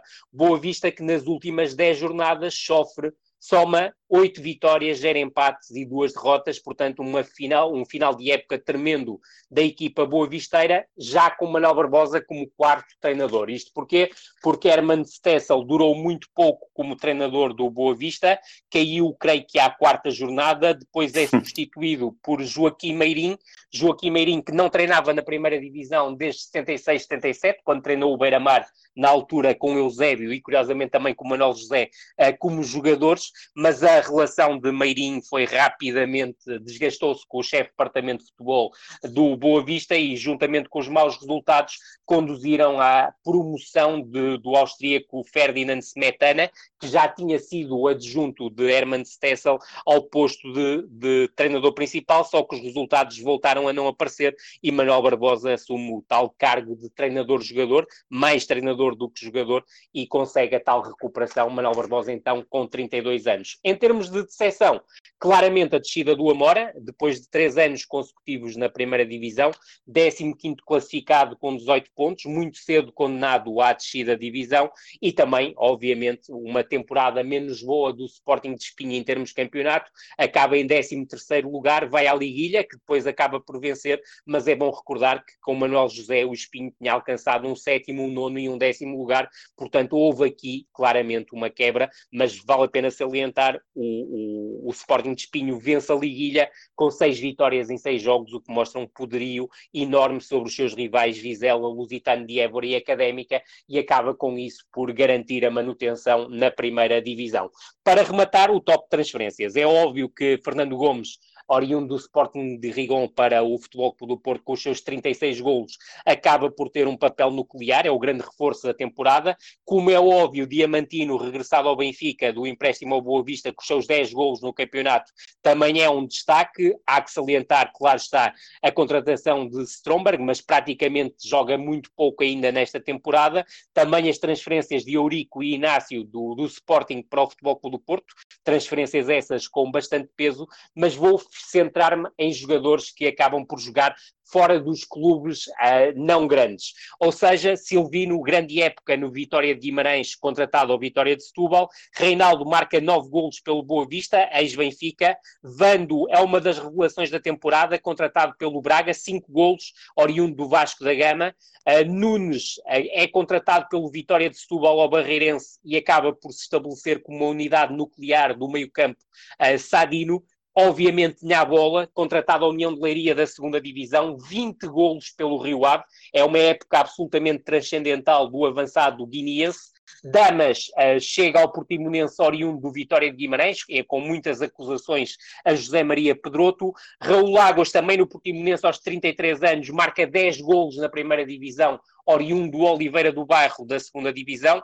O Vítor Madeira, que já foi falado pelo Rui Miguel Tovar nesta, nesta emissão, uh, foi um destaque da equipa do Estoril, nove golos, oriundo do Vitória de Setúbal, e também aqui destacar a boa época do Lúcio, contratado ao Leixões da segunda divisão, 30 jogos, totalista pelo Varzim, e também de Oliveira, defesa central contratado ao Quimigal da segunda divisão, antiga CUF, que no Marítimo, apesar do Marítimo ter descido divisão, acaba por chegar a Internacional A no final desta temporada e surge nas cogitações quer de Benfica, quer do Futebol Clube do Porto, quer de Sporting. Muito bem, uh, Campeonato Nacional da Primeira Divisão 82-83, Benfica campeão, Futebol do Porto em segundo, depois Sporting, Vitória de Guimarães, Boa Vista, Sporting de Braga, Vitória de Setúbal, Rio Ave, Portimonense, Salgueiros, Estoril Praia, Varzim, Espinho, Sporting de Espinho, que se salvou então na Liguilha, Marítimo, Amora e Ginásio de Alcobaça desceram, o Amora desceu uh, para uh, nunca mais voltar então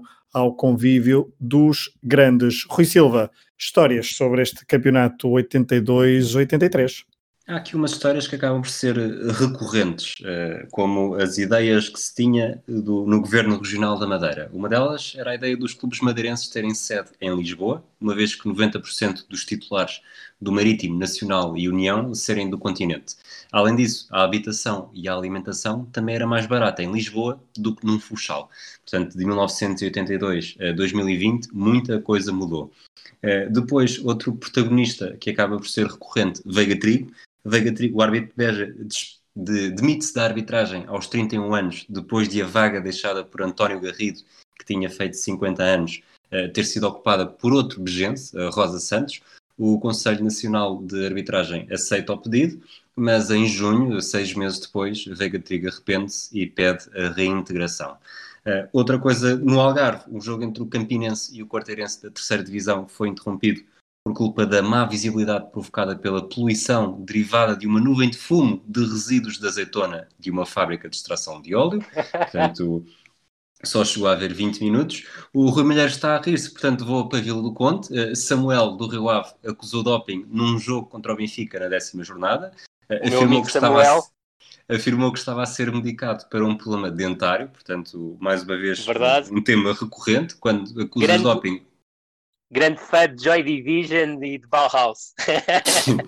quando, tens um problema, quando tens um problema de doping, dizes que, tem, que foi a medicação para os dentes. Este caso de doping leva à admissão do médico e de dois massagistas. Quinito, na altura, defende o jogador e diz: nem eu, nem o jogador podemos ser responsabilizados, pois não somos médicos nem enfermeiros. O meu médico que foi imediatamente reintegrado, diga-se. Dr. Teófilo Bernardes, infelizmente falecido uh, há poucos meses. Em janeiro de 1983 começa o primeiro campeonato distrital de futebol feminino em Lisboa, com estas equipas: Torriense, Viva a Cultura e Desporto de Oeiras, Carcavelos, Atlético, Elevadores Fortes, Sporting Recreativo da Ala Praia, Trajoso, Futebol Clube Cablaca e Clube de Futebol Matraquilhos. Não sei se, se há aqui uma ligação, mas posso dizer que na segunda jornada levaram uma, uma goleada de 9-0 que nem, Então nem foi bom ver. Não há ligação. Para terminar, a polémica de um jogo entre Marítimo e uma suposta seleção nacional em Joanesburgo, na África do Sul, sem autorização da Federação Portuguesa de Futebol, eh, sem o conhecimento das federações desportivas ou mesmo dos clubes. Na altura, Glória, o empresário Fausto Pires e os jogadores ficaram na lista negra da ONU por terem aceitado jogar no coração do apartheid. A FIFA abriu um inquérito. Uh, Glória defendeu-se, Glória que na altura era seleção nacional, defendeu-se não se sentando no banco. Foi Carlos Alinho uh, a, a comandar a equipa, que num jogo que teve 8 mil pessoas no estádio, o presidente do Marítimo afirmou desconhecimento daquilo que tinha acontecido, que tudo tinha sido orquestrado por um grupo de dirigentes, que a intenção da viagem era inaugurar uma filial do Marítimo. A comitiva foi liderada pelo vice-presidente do Marítimo, Fernão Freitas. A FPF dizia ser alheia a tudo o que se tinha passado e exigia um relatório a outra glória. Moçambique reagiu e acusou o jogo de ser uma, os intervenientes de ser uma violação extremamente grave e um ato de colaboração com a política racista de Pretória de romper o bloqueio da comunidade internacional no campo desportivo. E depois veio-se a saber também que cada futebolista recebeu 100 contos pelo jogo e atuou com um nome falso. Nomes reais, nomes de jogadores que existiam realmente, mas, mas não necessariamente com, com, com os nomes verdadeiros, lá está. Histórias. Histórias do Arco da Velha nos anos 80, no início dos anos 80, contadas então pelo Rui Silva. Uh, estávamos a falar de autoglória, talvez seja uma boa ponte para uh, Rui Tovar irmos já à seleção portuguesa, que nesta, 80, nesta época, 82-83, começou a caminhada Uhum. para o europeu em França e havia muitas expectativas de, eh, de ir à França por causa da comunidade portuguesa que residia lá. Um, calhou num grupo fortíssimo, Portugal, Polónia, um, que tinha chegado às meias finais do Mundial 82, União Certo. Soviética e Finlândia. Portanto, aqui as expectativas para chegar à fase final já eram mais baixas, não é? Portanto, Claro, havia vo- sim. vontade de ir à França, mas depois de conhecer o grupo, eh, as expect- as expectativas baixaram. Eh, durante esta época. Aliás, há uma declaração pública, até Pedro. Eu creio que o, que o Rui, que o Rui. Pedro tem essa declaração pública que é, é um absurdo completo de Romão Martins, que, co- como sempre, atirava bolas ao poste com uma frequência absolutamente tremenda. Mas esta, Oposto, até foi- é, esta foi completamente por cima da barra mesmo. Pois, não, sei se o exatamente. Rui Pedro, não sei se o Rui Pedro quer. Posso dizer, eh, a frase foi: Não vamos vencidos para o europeu, mas é realismo reconhecer que, com a União Soviética e a Polónia, não temos grandes hipóteses de qualificação. E daí não ser tarde para a contratação de um novo selecionador que bem poderá ser Autoglória. Esta frase foi em julho de 1982. Sim, quando faltavam praticamente 40 dias para iniciarmos a qualificação e esti- estivemos praticamente quatro meses sem selecionador nacional.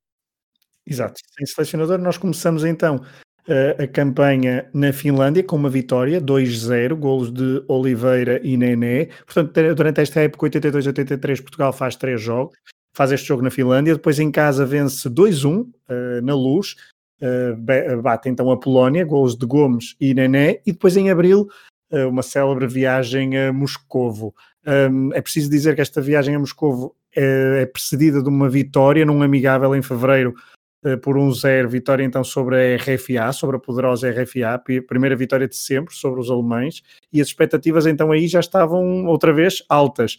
Um, Otto Glória, então o treinador que tinha levado a seleção ao Mundial de 66, poderia repetir o feito agora para um europeu, 18 anos depois, só que Rui Tovar, eh, a viagem à União Soviética foi um descalabro, goleada por 5-0 perante uma equipa portuguesa desastrada, com Bento a ser um dos botes expiatórios desta derrota, e ele, este jogo foi o último jogo oficial de Otto Glória ao comando da Seleção Nacional Portuguesa. Sim, eh, foi uma, uma, uma missão. Era um grupo muito ingrato eh, e Portugal conseguiu dar a volta. eh, embora embora esta derrota 5-0 pronunciasse, soasse muito mal, claro, uma goleada, mas a primeira volta acabava aqui e tínhamos feito o trabalho, por assim dizer, tínhamos ganho fora na Finlândia e tínhamos ganho em casa na Polónia. Agora era, era olhar para, para a segunda volta com outros olhos e tentar dar a volta à União Soviética. Claro que este 5-0 ficou na, na retina de muita gente, até, eh, até porque veio na, na sequência de um, de um outro resultado eh, fraco, que foi um 0-0 com a Hungria, um particular, eh, em Coimbra. Foi um particular de preparação, portanto, até foi em, em, em foi, foi 15 dias antes, portanto, houve aqui uma, uma, uma paragem de campeonato para se poder respirar Euro 84.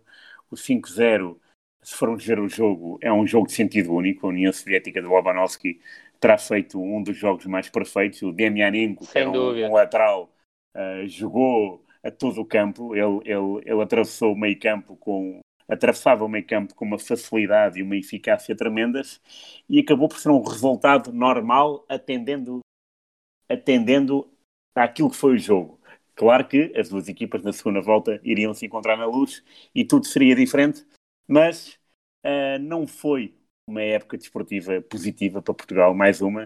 Uh, este, este 5 a 0 em Moscovo uh, desmascara muita coisa, até porque ainda antes da, da, época acabar novamente em Coimbra, já tínhamos empatado 0 a 0, apanhámos 4 a 0 do Brasil e eu lembro muito bem deste jogo na televisão. Não sei se foi direto ou se foi o resumo, direto, mas lembro. Direto. Foi direto. direto. E até posso dar uma curiosidade: vi este jogo em casa do médico do Rio Lado. Está tudo ligado. Está Não queremos saber mais nada pá, sobre, sobre, sobre doping. Não estava com dor de dentes, garanto. Dor de dentes, Era o que eu ia perguntar. Mas de facto, e, e, depois, já agora realçar que essa vitória com o RFA foi um, uma, uma vitória bastante interessante. Gol do Dito. Uh, o, o jogo foi no Restelo, portanto, estamos aqui a ver jogos em estádios que não são de todo agora os escolhidos. Agora escolhe-se É o. Dragão e a Luz. Na altura eh, era, era Restelo, era Coimbra e também foi já agora Guimarães, onde Derrota apanhámos uma, é, uma sova incrível da França, 3-0, ao intervalo já havia dois. Eh, portanto, eh, o reinado do Autoglória eh, não era de todo aquilo, o sonho que, que foi o- a campanha para o Mundial 66 e a própria, a própria fase final. O reinado acabaria no final desta época, 82-83. Eh, entraria para o seu lugar o Fernando Cabrita Que e, mais, e mais que já lá estava, é verdade, como, como adjunto. Eh, e tudo seria diferente para melhor. Mas de facto, esta época temos sete jogos, temos três vitórias, três derrotas e um empate, mas em sete jogos só temos cinco golos. É os Isso tais mesmo. dois à Finlândia, dois à Polónia e aquele do dito à RFA. A matéria de golos feridos, temos 13. Portanto, havia muito para, para corrigir. Era necessário dar, dar a volta. E, claro, eh, o jogo de Moscovo significou também um pouco o fim eh, da paródia. A partir daí começou-se eh, a ver o futebol de outra maneira. Era preciso, de facto, outro, outro treinador, o Otto Glória, já não estava para aí virado. Os jogadores também eh, não, tinham, não tinham ficado uh, cabisbaixos. Pronto, é uma derrota, claro, uma goleada, dói, mas percebe-se também que eh, há toda uma segunda volta para dar, para, para, para tentar eh, mudar, mudar o disco. E de facto Portugal conseguiu. E, se, e se formos ver, e já aqui demos aqui um bocadinho uma, um cheiro, que foi o futebol do Benfica chegou à final da Taça UEFA. No na época seguinte seria outro clube português. Portanto, os jogadores Verdade. portugueses começaram, começaram a, a juntar o futebol técnico que sempre tiveram a um outro tipo de futebol e vamos ver c- como Portugal conseguiu ultrapassar a Polónia e a União Soviética, que Pedro, como tu disseste, eram os, os, os favoritos de longe, sobretudo para mim, a União Soviética, por tudo aquilo que representou depois deste Europeu 84, a União Soviética seria a seleção que estava eh, em melhor forma e com aquela pujança física que toda a gente eh, reconhece. Completamente Olha, mas já agora, já agora deixa-me só dizer uma coisa, a matéria de, de, de seleções, não das As, mas sim eh, seleções de miúdos, um jogo muito interessante em março de, de 83, em Évora, Portugal 4, Espanha 1. É um jogo famoso pelo hat-trick do Futre. Mesmo. o, do Futre marcou dois gols na primeira parte. Aliás, um na primeira parte, dois na segunda. O outro é do Germano, também do Sporting, que depois seria Defesa um- central. exatamente um, um, um belo defesa do Vitória de Guimarães. E neste, neste, neste jogo ah, de qualificação ah, para o Europeu Sub-18, Portugal, dos 11, jogou com 6 do Sporting. Já aqui começava a nascer um pouco a, a ideia da escola, do- da escola do Aurélio Pereira. E os 6 é Germano, o tal central, Sérgio, guarda-redes, eh, Futre e Litz, aquelas figuras incontornáveis do Sporting nesse tempo, Ferrinho e Eugênio. Estes seis, Seis laterais. é, dois laterais, nem mais. E Portugal ganhou 4 a 1 à Espanha. Foi uma vitória muito eh, sonora, porque não era costume haver esses números tão, tão eh, diferenciados. E o Futre foi a grande figura, um hat-trick. Eh, é sempre uma, uma, uma, grande, uma grande proeza. Curiosamente, no jogo seguinte, eh, iríamos jogar em Malines, na Bélgica, ganhámos 6-0. Uh, Germano voltou a marcar, Futre voltou a marcar, Futre, uh, que já era capitão de equipa, uh, e depois há outros jogadores como o Caetano uh, e como o próprio Ferrinho, como já disse. Portanto, há aqui uma, há aqui uma equipa bastante, bastante interessante uh, para dar também, já agora, um bocadinho de, de, de, uh, de futebol de formação e não ser sempre os as.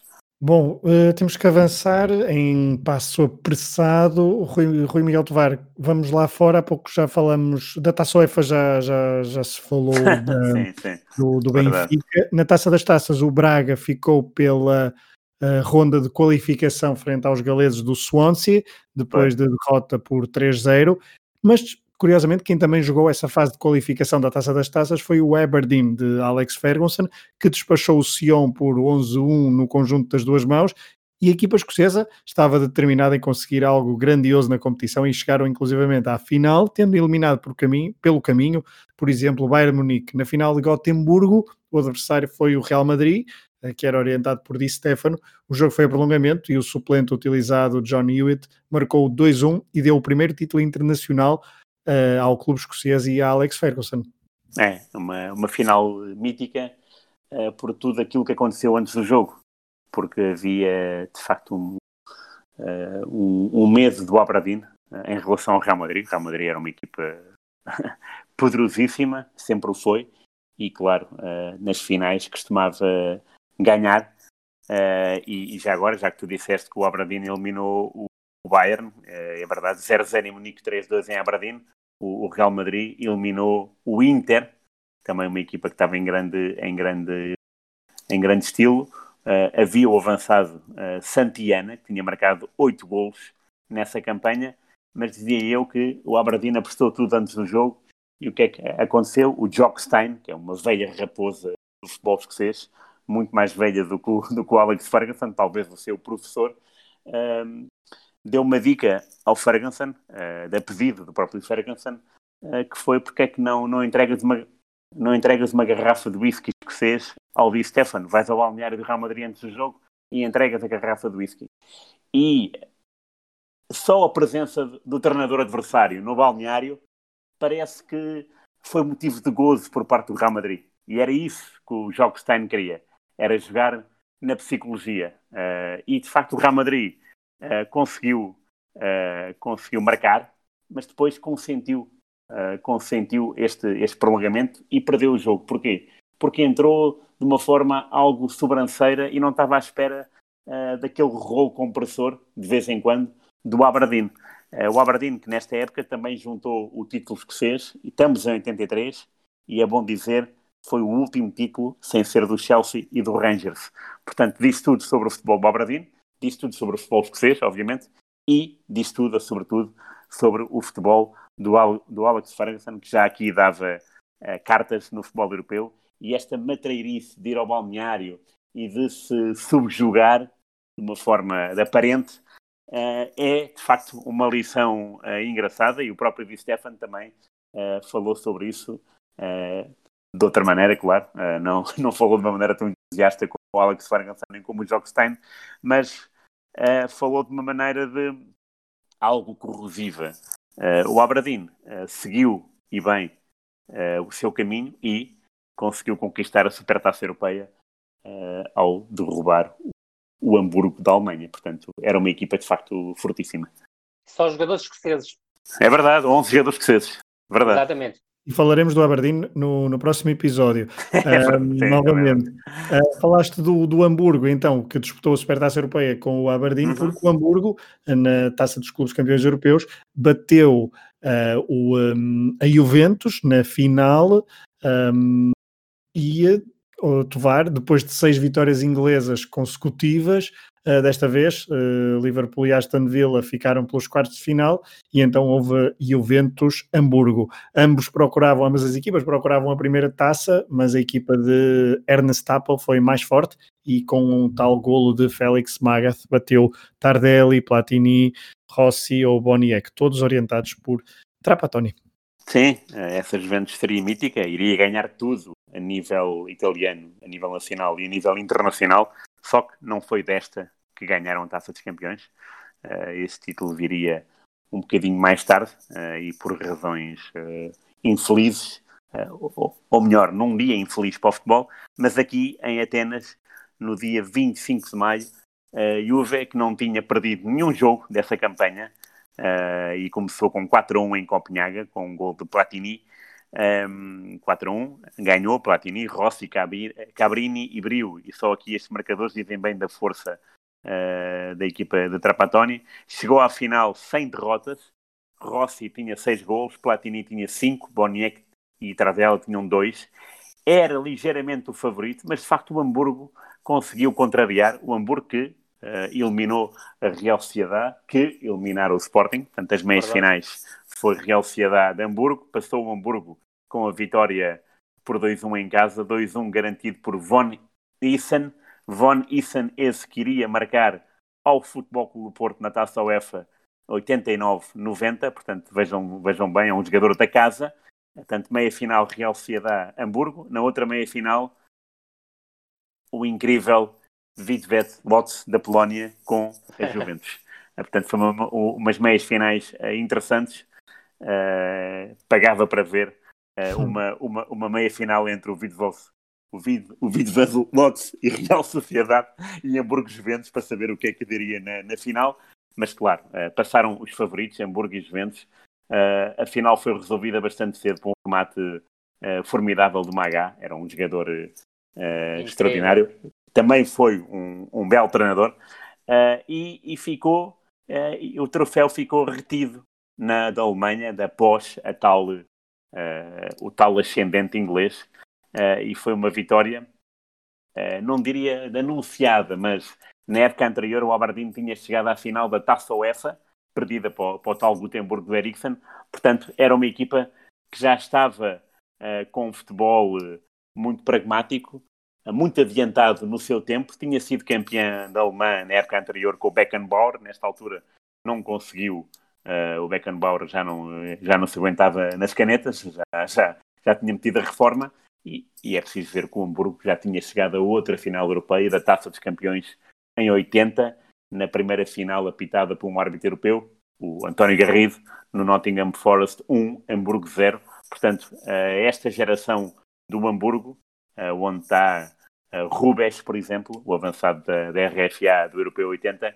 eh, em três anos chega a três finais, perde as duas primeiras, mas à terceira de vez e ganha a Juve, campeão europeu, o Hamburgo, pela primeira e única vez da sua história.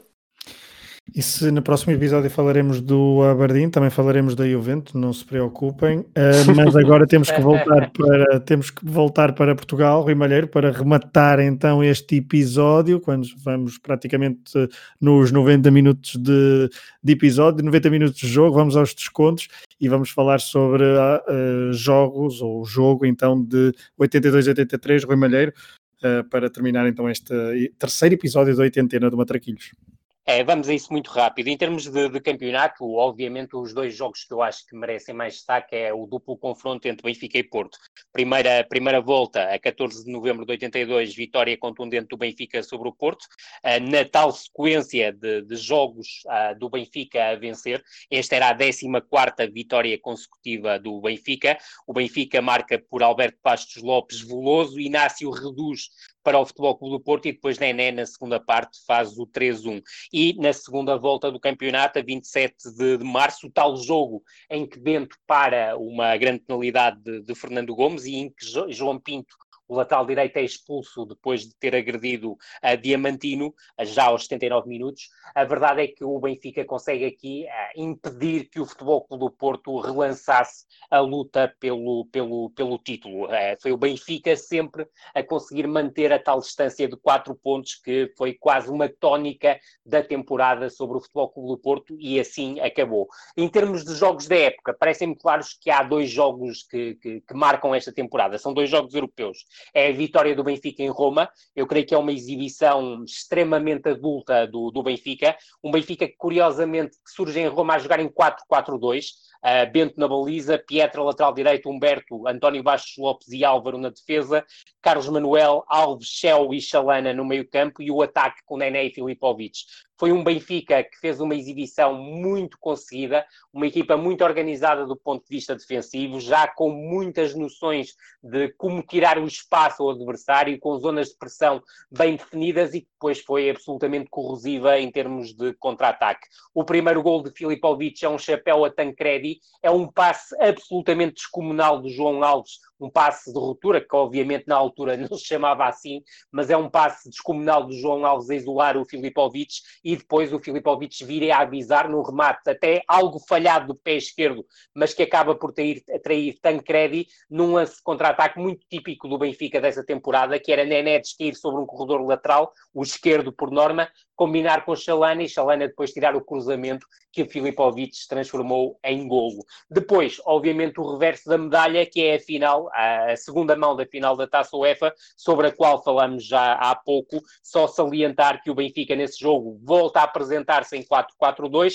Bento na baliza, Pietra, Humberto, António Baixo Lopes e Veloso, aqui no lugar de Álvaro. A verdade é que esta opção foi muito contestada, porque Veloso vinha de uma lesão muito longa e a verdade é que acabou por ter muitas dificuldades para parar Lozano. No meio-campo, Carlos Manuel, Stromberg, Shell e Chalana. Aqui a nota de Stromberg jogar e não jogar João Alves. João Alves foi suplente não utilizado na primeira mão na Bélgica e suplente utilizado na segunda mão uh, em Lisboa.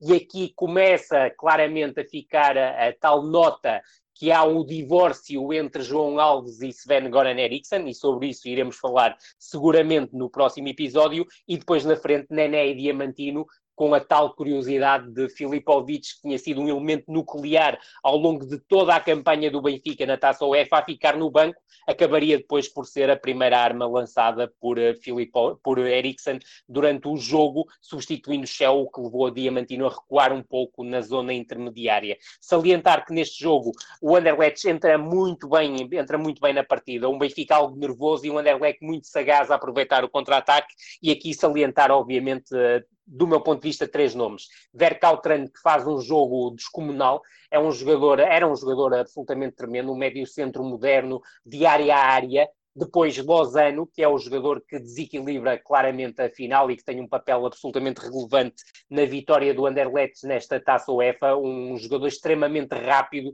com capacidade de desequilíbrio no um contra o um, um jogador também com capacidade de passe e capacidade na finalização.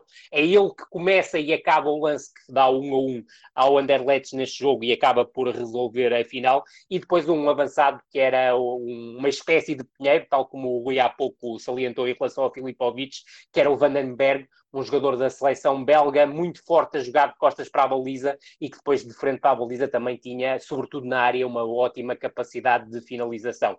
O Benfica até se adiantou no marcador, aproveitando muito bem a tal dinâmica do corredor esquerdo, com o, o, o avançado, um dos avançados a descair sobre o corredor e a aproveitar as combinações com, com Chalana, e é na sequência de um cruzamento à esquerda de Chalana, Humberto Coelho ganha a primeira bola e Shell acaba por desferir o remate que permite ao Benfica ficar em vantagem, mas pouco depois Lozano acaba por conseguir a igualdade. O Benfica acusou muito esse golo e na segunda parte, já com Alves e com Filipovic em campo, acaba por ter as suas principais oportunidades. A primeira por Nené, que obriga Munaron, também ele um guarda-redes habitual da seleção belga, ainda que muitas vezes suplente, a ter uma defesa descomunal, mas depois há o tal lance, o golo invalidado da Filipovic, sobre o qual uh, me, ainda hoje hoje me ficam muitas dúvidas sobre a não validação do gol. Com a curiosidade, é um cruzamento largo para a área. Humberto Coelho volta a conquistar a primeira bola e depois Filipovic desmarca-se e faz o gol. Do meu ponto de vista, é um gol regular, mal invalidado pelo árbitro da partida.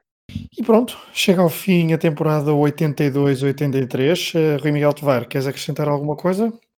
Não, por mim, eu acrescentaria o hat do Futre, mas, mas, como já falei sobre isso, olha, uh, adiantei-me, não, não estava à espera dessa pergunta do adiantar-se, não, uh, referia isso, mas está, está feito um retrato uh, espetacular do, do que se passou em Portugal e, e nas competições europeias e espero que os próximos programas sejam assim igualmente vivos. Não, e prometem os próximos, sim, os próximos sim, episódios, sim, prometem uh, até ao final dos anos 80 não, há, não haverá época uh, para descansar no futebol português, haverá sempre muita coisa para falar. Aos três Ruiz, um forte abraço, aos nossos. Grande abraço. Abraço. Obrigado abraço. aos nossos ouvintes, muito obrigado por terem estado desse lado em mais uma viagem, neste, neste terceiro episódio pela uh, no terceiro episódio da viagem pelos anos 80 do futebol português, 89 matraquilhos.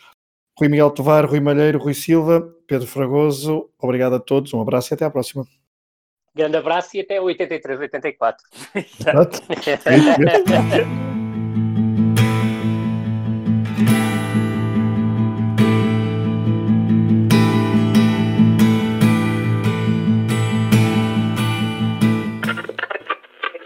Queria desejar, dar os parabéns a vocês pela magnífica carreira que fizeram esta época.